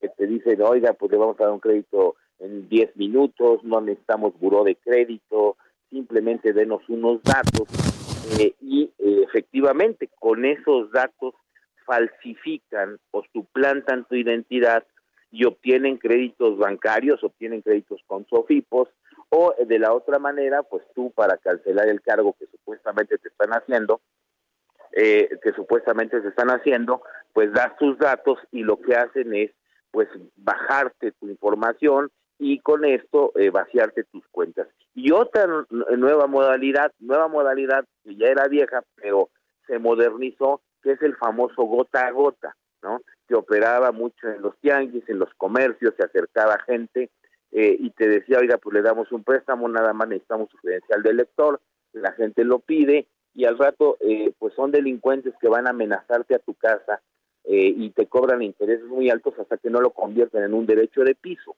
Eh, y esto se ha trasladado a las redes sociales. Entonces, eh, sí el usuario es muy vulnerable ante esto. Eh, y yo creo que, en primer lugar, se necesitan reformas legales, pues para evitar, para proteger mejor a los usuarios. Pero la otra es protegernos a nosotros mismos. ¿Cómo lo podemos hacer? Pues yo te diría con tres cosas muy básicas. Primero, no aceptar este tipo de créditos de ninguna modalidad y mucho menos cuando sean eh, a través de mensajes o redes sociales. Si queremos o andamos buscando un crédito, acudamos eh, pues nosotros a un banco eh, a solicitar la información. Esto también es, importante tenerlo. No, no lo hagamos vía remota porque el usuario es el eslabón más frágil de la cadena y, y, más ante este tipo de engaños. ¿no? Y otro punto, siempre que, que solicitemos o busquemos un crédito, asegurémonos que nos los está dando una institución financiera. Esto es muy importante. ¿Por qué? Porque si no es una institución financiera que nos ofrece el crédito, no tenemos la protección, digamos, de la Conducef o de las entidades que supervisan al sistema financiero. ¿Qué quiere decir esto? Que no nos podemos ir a quejar. Ese es el problema, porque la Conducef solamente eh, tiene jurisdicción sobre entidades financieras. que son estos? Bancos, sofipos, sofomes, eh, cajas de ahorro, pero no instituciones SA, vamos a llamarle así. Entonces verifiquemos siempre que eh, estemos acudiendo a, una institución financiera. No porque necesariamente nos vayan a cumplir, pero si no nos cumplen, eh, pues por lo menos tenemos con quién quejarnos. Y eso es muy importante hacerlo. Y no nos dejemos sorprender si tenemos alguna duda con nuestra cuenta, que hagan lo que tú hiciste, hablar a su banco, eh, nosotros, al, teléfono que tenemos de nuestro banco y no al que nos estén dando, precisamente para ver si hay algún problema con nuestra cuenta. Sí, para verificar. Hay, hay una confusión enorme, está recibiendo muchísimas llamadas y mira, la, la verdad es que durante la pandemia, pues se modificaron muchísimo los hábitos de consumo, ¿no? Un poco por el temor a salir a la calle, aprendimos todo este tema del comercio digital, aprendimos eh, eh, a, pues a hacer operaciones este, a distancia, etcétera, etcétera, pero también aprendimos a consumir y a consumir muchísimo. Entonces, eh, pues de pronto la gente decía, voy a comprar una lechuga y el señor decía, ¿por qué no voy a comprar también una televisión? Bueno, vino un endeudamiento brutal a partir de, la pandemia con este tema de, de, las compras en línea, pero también muchísima confusión, sobre todo porque las razones sociales son un mar, son diferentes. Uno supone que estás comprando en la, la palería el tornillo y te llega tiene usted un pago por, este, no sé, otra, otro negocio. Y la gente dice, pues debe de ser así. ¿Qué hacemos cuando hay tanta confusión, cuando los nombres eh, o la razón social de quienes te están eh, haciendo un cargo es distinta? Sí, mira, tenemos dos vías cuando es comercio electrónico. La primera, cuando el cargo no lo reconocemos, eh, es hay que acudir a la Conducef. Eso es bien importante. Pero cuando el origen del cargo lo desconocemos o el comercio lo desconocemos, tenemos que acudir a la Profeco. En el comercio electrónico confluyen estas dos entidades dependiendo de cuál sea el tipo de reclamación. Si yo voy, por ejemplo, a la Conducef a quejarme eh, de un X comercio que me hizo un cargo, lo más probable es que la Conducef me diga, no es mi tema. Y nosotros, si no sabemos, pues nos quedemos ahí. No, tenemos que acudir a Profeco. Sin embargo, si nosotros reconocemos el comercio, pero no reconocemos el cargo, sí es directamente con la Conducef o, con el banco en, primera instancia. Yo recomendaba siempre acudir a la Conducef cuando sean eh, temas de cargos no reconocidos. Y una cosa del ejemplo que tú mencionabas, también vale la pena señalar que sí, y como el producto te lo llevaban a tu casa a veces, y del restaurante aquí, se aprendían hasta tu dirección. Entonces cerrabas la pinza. Tenían los datos de tu tarjeta de crédito, digamos, llámales datos cibernéticos, pero también te- tenían los datos físicos. Por eso es que también creció tanto el robo de identidad. Creo que en esa parte las autoridades tendrían que exigir también a los comercios que eh, guarden bien, custodien bien la información que están obteniendo tuya eh, eh, por esta operación de comercio electrónico, porque a veces no hay una NOM eh, que obligue a que los comercios tengan, por ejemplo, muchos candados para la información o candados para las compras en comercio electrónico. Si yo hablo a comprar ahorita, si yo, por ejemplo, estamos tú y yo tomando un café y yo veo el número de, de tu tarjeta, pues yo me lo aprendo y hago una operación de comercio electrónico. Y si en el comercio, en donde yo haga la operación de comercio electrónico, no me hacen alguna pregunta capciosa, como diciendo, a ver, ¿cuál fue la última compra que hizo con nosotros? Pues lo más probable es que el cargo te llegue así, ¿no? Este, entonces, sí hay que ajustar bastantes normas adecuadas, Claro. a- adecuarlas a la nueva realidad que vivimos, porque el comercio electrónico también es un hecho que facilita mucho las cosas, que aquí está y que va a seguir. Entonces, lo único que tenemos que hacer es mejorar. Y nosotros como usuarios, pues ser doblemente prevenidos y precavidos de no eh, para nada y bajo ningún motivo dar este tipo de información. Ningún banco te va a pedir información personal para nada, eso te lo dicen los propios bancos, pero sí nosotros ten- tenemos que duplicar, digamos, esas precauciones que se tenían incluso desde antes de la pandemia. Eh, eh, finalmente, en el caso de los montadeudas que, que nos estás explicando y que nos explicaba también eh, Miguel, ah, el, el- ciudadano es quien tiene que asumir finalmente la responsabilidad o, o hay algún tramo de responsabilidad, por ejemplo, con alguna institución financiera, con algún banco. Mira, lo que se tiene que hacer es presentar la, la queja, es bien importante. Cuando te monten una deuda, lo que tienes que hacer es presentar tu queja ante la Conducef. ¿Por qué? Eh, y no quedarte con la primera respuesta, es decir, pe- pedir una audiencia de conciliación. ¿Por qué? Porque en la audiencia de conciliación acude el representante de institución financiera, el banco en este caso, y tú, y el banco está obligado a demostrar por ejemplo, si es un crédito, ¿dónde obtuvo los datos de tu crédito? Es más, el contrato firmado, por ejemplo, ¿no? Entonces, así se empieza a aclarar que... eh, Y si pues, es un privado, y si es una, y si es una organización que de pronto no, no, no solo llegan a través de, de un mensaje, de un tema digital, se anuncian en el periódico, atención, hay que apelar al sentido común, ¿no? Nadie te va a regalar dinero, nadie te regala absolutamente nada. Eh, en la vida, pero bueno, ya, haciendo un lado el tema del sentido común, si no es un banco, si no es una institución regulada, es una, pues no sé, es una persona, es un grupo, es exactamente la que prestó el dinero, ¿qué haces? Ahí no te queda otra más que denunciar eh, a, a- a las autoridades judiciales y es donde está más desprotegido el usuario. Ahí yo insisto en que se debe de cerrar la ley, es decir, obligar eh, a que una institución que sea SA, aunque no sea financiera, pero si da crédito, debería de estar bajo la tutela de Conducef, por lo menos para que lo podamos llamar y defender al usuario, porque en ese caso que tú mencionas, el usuario queda absolutamente desprotegido. Por eso la importancia de que en, en tanto no se, de- se hacen los ajustes de la ley, que en mi opinión urgen, eh, no contratemos un crédito con una institución que no sea financiera. Por ejemplo, si hoy nos llegó un mensaje y dicen, eh, fíjate que la empresa se llama Patito S.A., pues yo les digo, pues a ver, espérenme, déjenme checar, me meto al registro de, eh, proveedores o registro de, eh, de instituciones financieras en la Conducef, veo, y si no veo Patito S.A., pues ya ni les contesto el mensaje o simplemente eh, no acepto el crédito. ¿Por qué? Pues porque precisamente nosotros, por eso les pusimos créditos milagro, porque lo único que van a hacer es sacar su dinero y va a ser un milagro que te den el crédito.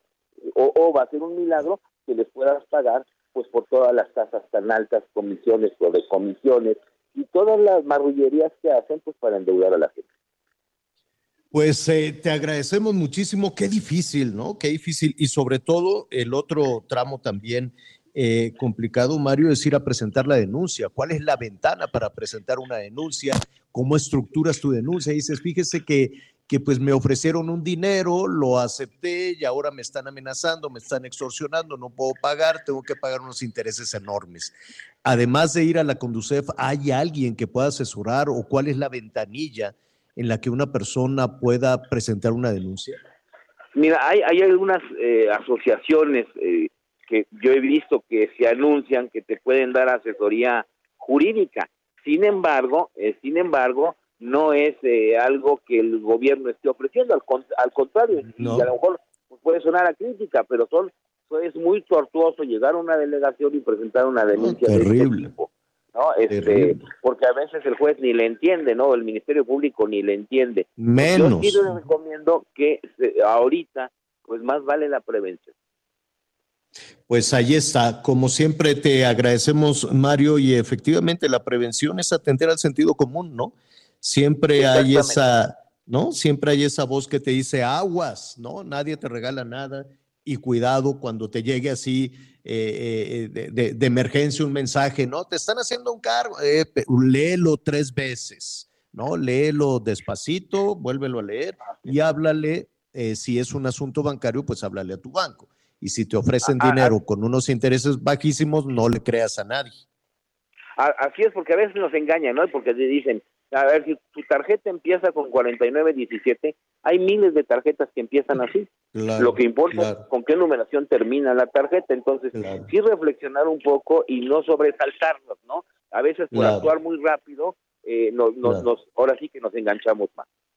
Sí, es como las llamadas de madrugada, ¿no? Que te, dicen, que te, te- te- te agarran ahí este, entre primera y segunda. En fin, Mario, te agradezco muchísimo esta asesoría.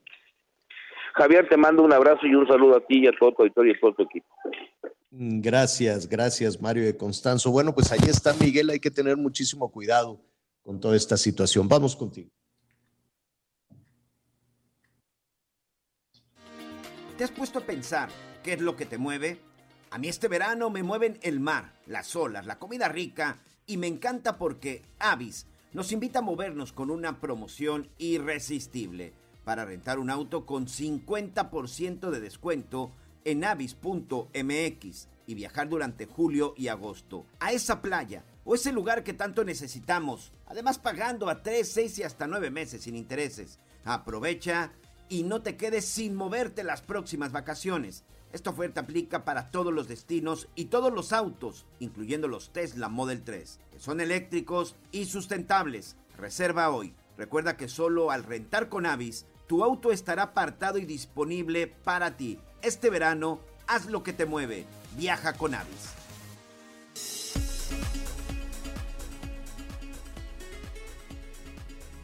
Gracias por Muy bien, pues estamos de regreso.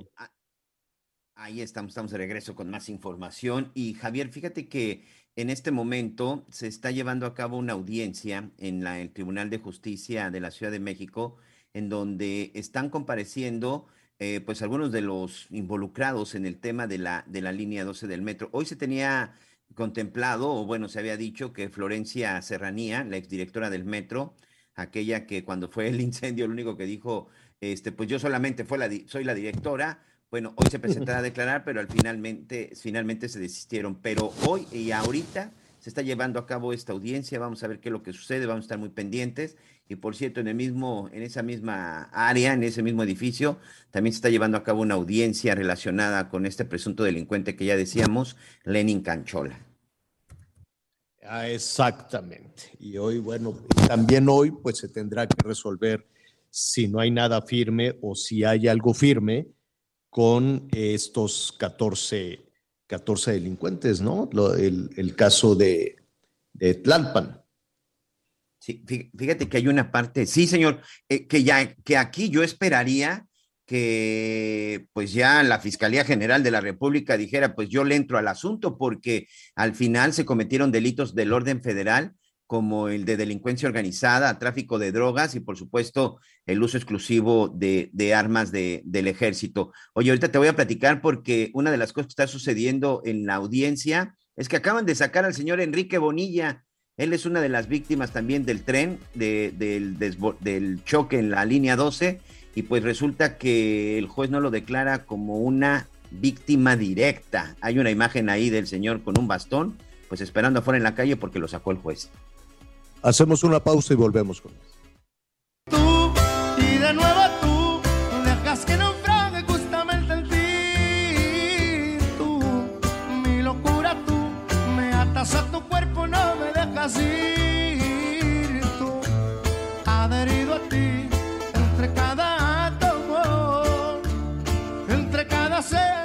Conéctate con Ana María a través de Twitter, arroba Anita Lomelí. Sigue con nosotros. Volvemos con más noticias. Antes que los demás. Heraldo Radio, con la H que sí suena y ahora también se escucha. Todavía hay más información. Continuamos. ¡Órale! A esta fiesta vino todo el mundo.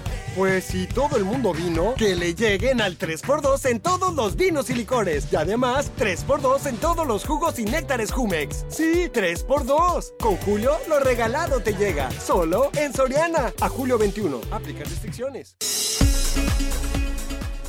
Pues qué bueno que continúa con nosotros en las noticias con Javier Alatorre y ya lo veníamos comentando. El INEGI reveló que durante el 2021 alrededor de 17.7 millones de usuarios de internet mayores de 12 años fueron víctimas de ciberacoso a través de cualquier dispositivo. La mayor prevalencia de este delito se registró en Michoacán, seguido de Guerrero y Oaxaca.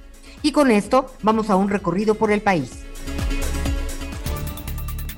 En el Estado de México, elementos de la Fiscalía General de Justicia localizaron con vida a la menor Angélica Giovanna, quien fue secuestrada este domingo a las afueras de su casa en Ecatepec, presuntamente por una persona que conoció en un juego de celular. De acuerdo con personal de esta corporación, este no es el primer caso en el que se hayan detectado actos delictivos en contra de menores mediante el uso de este juego conocido como Free Fire. Las víctimas más recurrentes han sido menores de edad, mismas como la que ocurrió este fin de semana. Con 15 votos a favor, la mayoría de los diputados de Morena, así como 10 en contra del bloque opositor integrado por el PRI, PAN y Partido Encuentro Solidario, el Congreso de Colima aprobó la revocación de mandato en el Estado. Este ejercicio contempla que la presente ley será aplicable a la gobernadora o gobernador electo para el periodo 2027-2033, lo que fue debatido por los diputados de oposición, ya que no aplicará a la actual gobernadora Indira Vizcaíno Silva. La diputada del PAN, Priscila García Delgado, recordó que desde el 2019 la figura de revocación de mandato ya se encuentra en la Constitución Política del Estado, por lo que se debe de aplicar en la actual administración. De lo contrario, sería anticonstitucional y cualquier tribunal puede dar revés a esta decisión. Desde Colima, Marta de la Torre.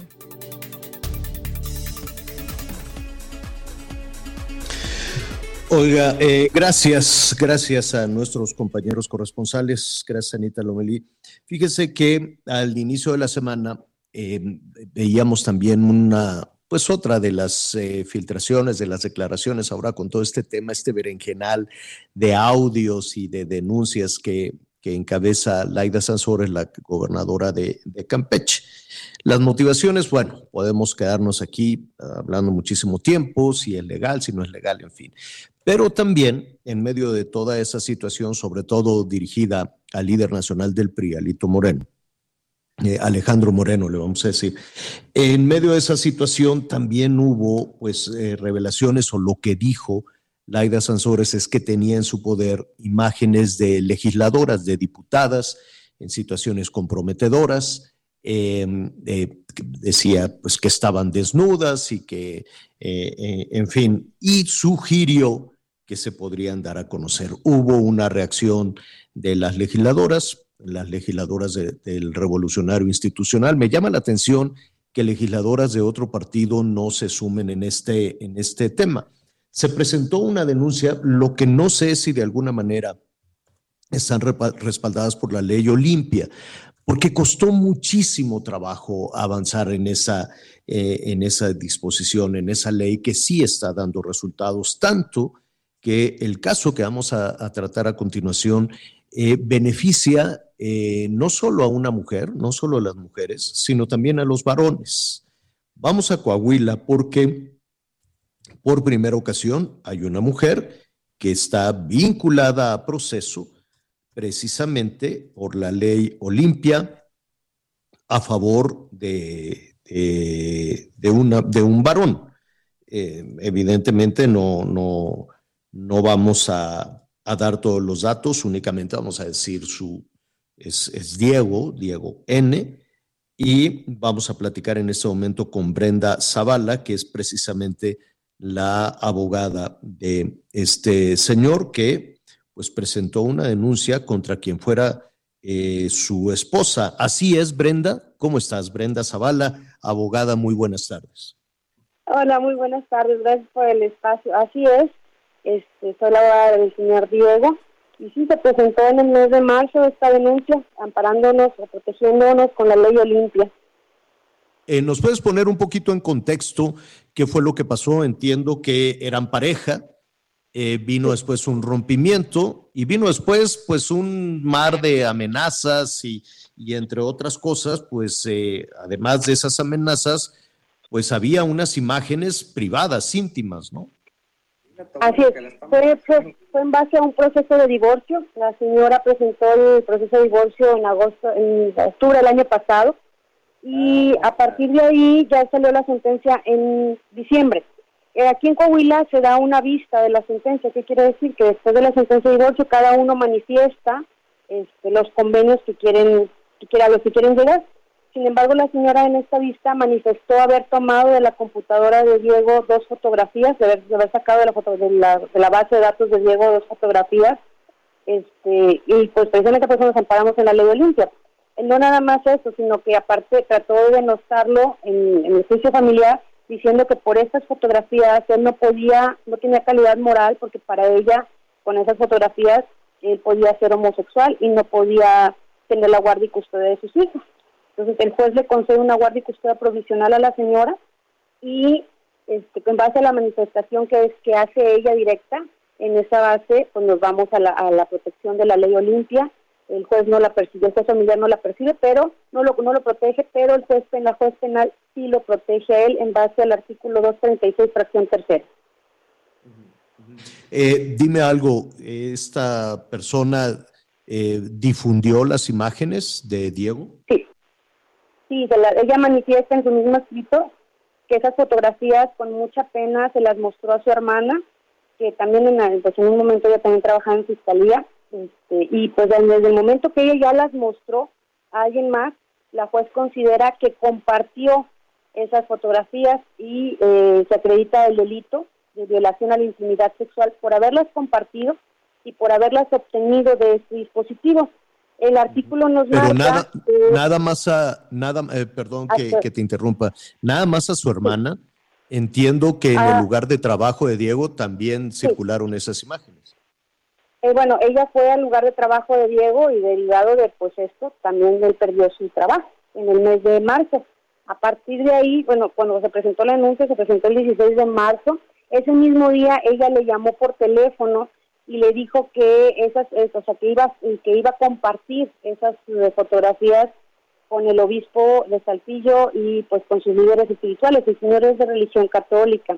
Entonces, pues obviamente eso le causó a él una inestabilidad emocional, un daño psicológico, este, tuvo que acudir a terapias, tuvo que, vaya, causó un daño con todo esto al momento de que ella dice, pues se las voy a compartir, voy a, a mostrarlas, voy a ya. Sabemos que, que no nada más pues se las mostró a la hermana, ¿verdad? Tenemos la evidencia legal con la manifestación que ella da en su escrito firmado por ella, ratificado por ella, de que ella acepta haberlas mostrado con su hermana. Sin embargo, pues sabemos que circularon ahí con más personas, amistades este, y familia. Oye, eh, dime algo, es otro, desde luego que sería otra discusión, sería otro, otro proceso, pero ¿por qué lo despidieron? ¿Qué, qué, qué consideraron en su trabajo para despedirlo? Solamente, solamente le dijeron que, que pues, este, pues ya nada más estaba fuera, no le dieron más explicación, pero fue posterior a que la señora acudió al, al centro de trabajo. Pues nada Este- más no le quisieron dar más. Evidentemente, si le hubieran dicho es por estas fotografías, pues nos hubiéramos ido a un, a un juicio laboral también, pero no quisieron decirlo. O sea, no quisieron es- eh, mostrarle evidencia. Pues, Ah, ya, nada más lo despidieron. Bueno, para que, cubrir- para que, que- que podría ser también una, una otro proceso, ¿no? Porque, Así pues es. sí, p- porque vaya, toda esta, toda esta situación, todo lo que engloba la ley Olimpia, pues avanza incluso hasta las cuestiones laborales, quiero yo suponer, hasta los daños emocionales, los daños ecológicos, ¿no? a, do- a todo. La juez, la juez, este, la Elizalde, el día de ayer que vinculó a proceso, manifestó algo muy importante. Las cuestiones de intimidad tienen máxima probabilidad de afectación. Entonces, debido a esto, pues se vincula proceso por la probable este, afectación y la máxima probabilidad de esta afectación, además de que pues contábamos con el certificado psicológico donde sí se comprobaba que tenía esta afectación derivado de que se mostraron esas fotografías, derivado de que perdió el trabajo.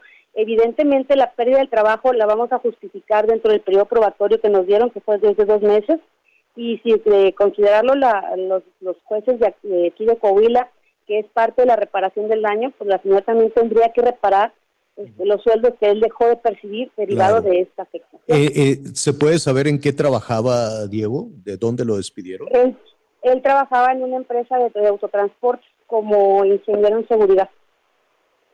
Pues eh, a- habrá que ver cuáles fueron los argumentos para, para que lo despidieran. Antes de, ir con Anita Lomelí, yo te quiero preguntar, ¿hasta dónde quieren llegar eh, con, esta situación? Está vinculada a proceso, pero ¿qué es lo que tu cliente y tú estarían esperando? Ahorita, bueno, esta ya está vinculada, se dieron dos meses de investigación. En estos dos meses de la investigación complementaria vamos a estar ofreciendo más pruebas. Evidentemente vamos a tener que mandar citar eh, probablemente a la empresa donde trabajaba Diego para comprobar esta pérdida de trabajo por, por este daño. Este, vamos a dar las últimas consecuencias. La verdad es que no buscamos un acuerdo reparatorio en esto para que realmente cause un efecto social como debe de ser, para que realmente más hombres puedan levantar la voz. Este, Claro. Diego ha manifestado muchas veces que gracias, gracias a todos los grupos feministas, gracias a todas las mujeres que, que lucharon con sudor, con dolor, con sangre, se pudo promover esta ley que ahora también protege a los hombres, porque es una equidad de género, es una igualdad, la violencia no tiene no tiene género, y pues para nosotros es muy importante que se sembre este precedente aquí en Coahuila y que la más hombres levanten la voz. Así es, así es. Anita todo- quiere preguntar. Anita. Es, abogada Brenda, qué importante sentar precedente eh, de que hay que levantar la voz, porque en este contexto muchos caballeros, muchos señores, eh, pues prefieren también eh, aguantarse, ¿no? Como aquello que decía de, dicen que los hombres no deben llorar cuando es perfectamente natural, lógico, humano llorar, este, y además, pues cada quien ejerciendo su derecho y su libertad, pues puede hacer lo que guste en este sentido. No es tan común que los señores levanten la voz en un, en un acto así. ¿Estamos de acuerdo? Estamos de acuerdo. De hecho, hay, bueno, yo soy especialista en perfilación criminal, me especialicé también en esa parte, y muchos hombres, por los constructos sociales, por la cuestión del, de, que soy hombre, no debo de llorar porque así me criaron, porque así vengo con ese con esa crianza social, este, no, no digo nada, no levanto la voz, no, no pasa nada. Y todo esto, la mayoría, yo creo que el 80% de todos estos conflictos derivan de los divorcios. porque a veces no tenemos jueces familiares capacitados con una equidad de género, capacitados para dar una igualdad y sobre todo que independientemente de la orientación sexual, o sea, si Diego hubiera hubiese sido en su caso este, con una preferencia sexual diferente, eso no quitaba su capacidad de ejercer la paternidad, ¿no? O sea, no, no debe de influir de ninguna manera la orientación sexual, ni la religión, ni nada, ¿no? O sea, esa parte los invitamos a que salga, que salgan y levanten la voz y que se revise muy bien las cuestiones familiares, porque de ahí deriva todo, para que, porque la mujer se tiene que quedar con todo, porque la mujer se queda con bienes, con hijos, con casa, por los niños, ¿no? Usamos muchas veces a los niños como moneda de cambio, cuando no es así, son cuestiones separadas. Eh, eh, bueno, finalmente eh, te, te, pregunto, Brenda, ¿hay niños de por medio ahí? Hay tres niñas de por, de por medio en las que seguimos peleando la guardia y custodia de las menores. Obviamente todo, todo esto derivó porque como ella no quiso hacer una liquidación de sociedad conyugal, no estuvo de acuerdo en compartir la custodia con el papá, en, en mantener unas convivencias abiertas como las tenían, ella usa las fotos para decir, pues no se puede y yo me quiero quedar con todo, ¿no? Entonces fue una moneda de cambio usada en un juzgado familiar que pues trascendió a la materia penal, ¿no? Pues estaremos muy pendientes. ¿Cuál es eh, eh, la, la, situación de, de eh, no recuerdo aquí el nombre de la esposa, de la ex esposa? ¿Todavía están casados o ya no? No, en el mes de diciembre salió su divorcio. Ellos están divorciados a partir del mes de diciembre del año pasado de Jessica. ¿Y cuál es hoy la, la, situación jurídica de Jessica? Bueno, Jessica vinculada a proceso no puede ahorita comunicarse con el señor Diego, no puede ejercer actos de molestia, no puede hacer manifestaciones denostativas y esa medida de protección se, se cubre, con esa medida de protección se abarca también a las hijas de ambos para que la señora no les comente nada y no se vean involucradas y dañadas con este proceso y se sí, mantenga claro. ahora sí que la comunicación entre ambos, entre ambos como papás. ¿Quién tiene las niñas? ¿Quién tiene a las niñas? Ahorita, ahorita por cuestión, los, la, el periodo vacacional están con papá, en una semana y media pasarán con mamá y tienen acceso a estarse comunicando las niñas con los padres a través de llamadas telefónicas por el momento. Este, terminando el periodo vacacional, este, martes y jueves con papá y fines de semana con papá y los demás días con mamá. Qué, qué, difícil incluso, qué difícil situación sí. para las niñas porque pues ellas seguramente fueron testigo de, de, del arranque de todo este conflicto, ¿no? Han estado ahí en medio, en medio de toda esta situación, ¿no? Necesitarán seguramente uh -huh, algún, algún tipo de respaldo, ¿no? Para, para avanzar en este tema. Estaremos ahí muy pendientes de, de lo que suceda. Brenda, muchísimas gracias. Gracias por el espacio, gracias a todos por el apoyo y de verdad ha sido muy importante para nosotros contar con todo el apoyo social que hemos recibido. Aquí estaremos, eh, aquí estaremos eh, pendientes. ¿Dónde se lleva a cabo toda esta situación? ¿En Saltillo? En Saltillo, Coahuila. Aquí en Coahuila, este, la pena máxima de prisión para la, para el caso de, de llegar a un juicio oral es de nueve años. ¿Y tú estarías esperando? Agrava, ¿Y tú estarías esperando? ¿Estarías esperando prisión para Jessica? Estaríamos esperando a un juicio oral a que los jueces resuelvan entre la mínima y la máxima y la reparación del daño en su caso. Ya los jueces decidirán si, si aplica la prisión preventiva o si bien en su caso se someterá a alguna de las otras de los otros beneficios que tiene acá, como puede ser la firma periódica, el brazalete, no salir de la ciudad, etcétera. Eso lo decidirán ya en un juicio oral los jueces. Brenda Zavala de la Peña, abogada, muchísimas gracias. Gracias a ustedes, un gusto. Gracias. Bueno, pues, eh, pues eh, ahí está. Y sí, Anita, eh, Miguel, tienes toda la razón, ¿no? Porque eh, en el tema de, de, de, los varones, yo sé, aquí no quiero justificar a todos aquellos verdugos, ¿no? A todos aquellos varones que son los los, los ejecutores, ¿no? Los responsables, claro, de la violencia de género y más todo lo que se desató durante la pandemia. Pero eh, también es cierto que con bases legales y todo hecho correctamente, que el Ministerio Público sepa de lo que están hablando, que el juez sepa de lo que se están hablando, que conozcan eh, en los juzgados de lo familiar, que conozcan con todo detalle la ley Olimpia, y entonces sí, vamos, eh, no, no para ponerse del lado de los varones o del lado de las mujeres, no, es para apoyar a las víctimas, apoyar a las víctimas independientemente de si son este, hombres o mujeres, ¿no? Ahora, qué, qué triste, qué desafortunada situación para una familia. ¿no? Sin duda, eh, pero es, es, es cuestión de derecho, Javier, eh, es un- una cuestión de justicia y lamentablemente de repente nos volvemos más papistas que el Papa, ¿no? Es una frase eh, coloquial que espero aplique y me pueda expresar bien y, y- y sobre todo referirme a que soy mujer y entiendo perfecto este lado, ¿no? De una manera o de otro sabemos lo que es el acoso, en algunos casos, pues se, se ha experimentado y no sabías que era eso acoso, pero también del otro lado ah, se ha llegado a abusar partiendo de la base de que eh, pues se, se victimiza a las mujeres, entonces se nos empoderan y se nos van del otro lado. Entonces, Claro. sí es un- una línea muy delgada, hay que ser muy responsables en, no es cuestión de género, pero tanto ellas como ellos sí es un tema que debemos de considerar, porque de que hay mujeres que abusan de los caballeros también.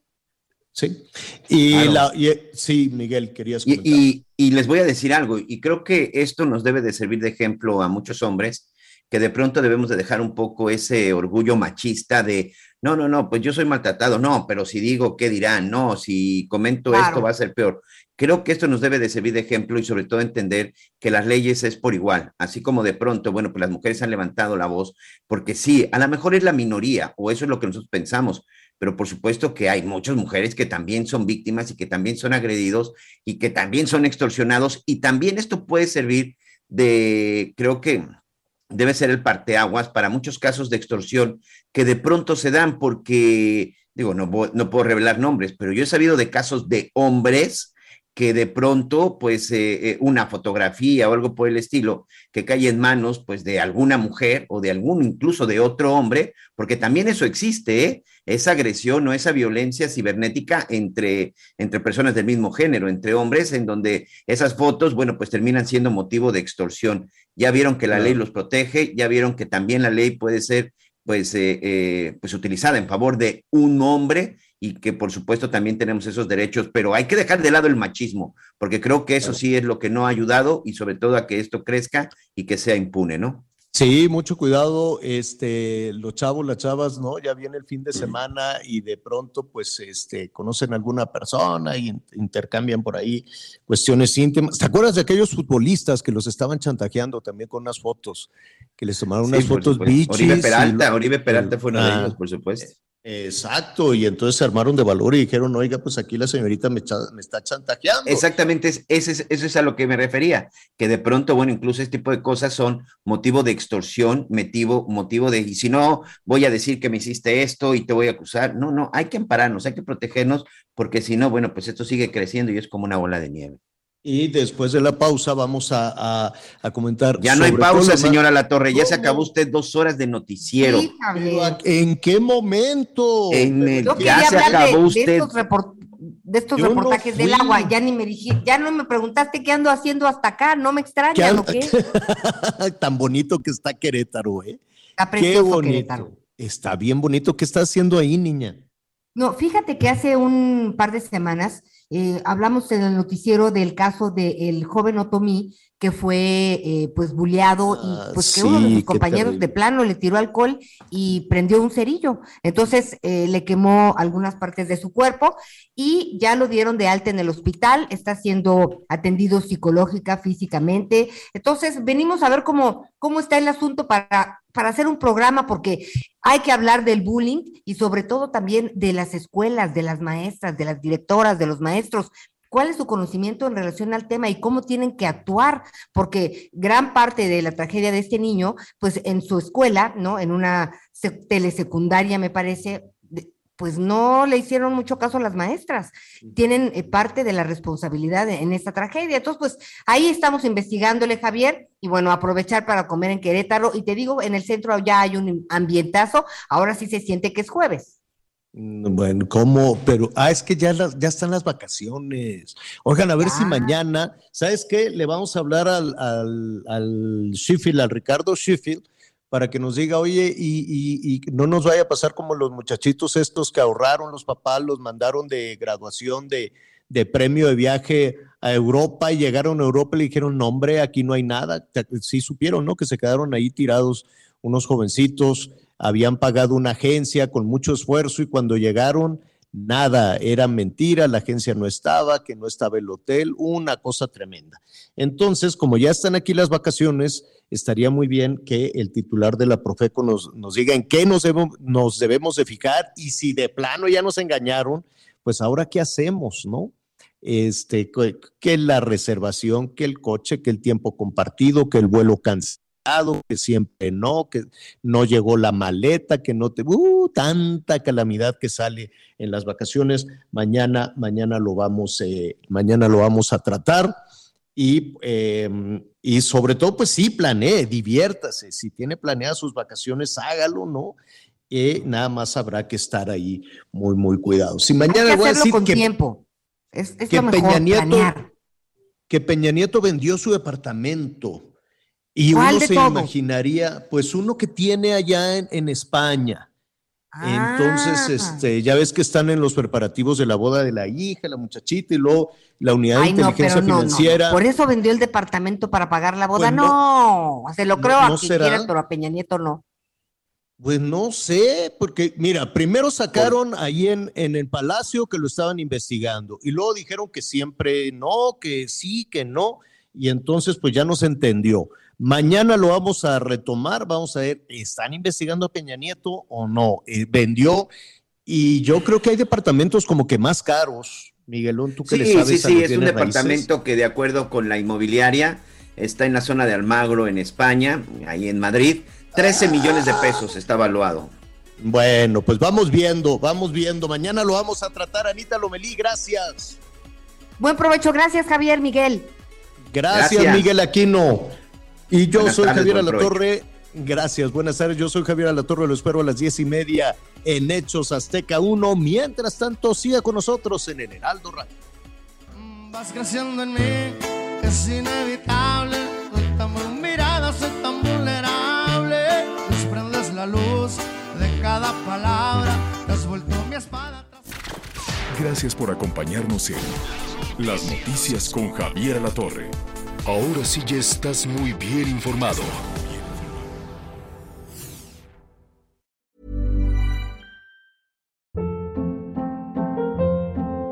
Hold up. What was that? Boring. No flavor. That was as bad as those leftovers you ate all week. Kiki Palmer here, and it's time to say hello to something fresh and guilt-free. Hello Fresh. Jazz up dinner with pecan-crusted chicken or garlic butter shrimp scampi. Now that's music to my mouth. Hello Fresh. Let's get this dinner party started. Discover all the delicious possibilities at hellofresh.com.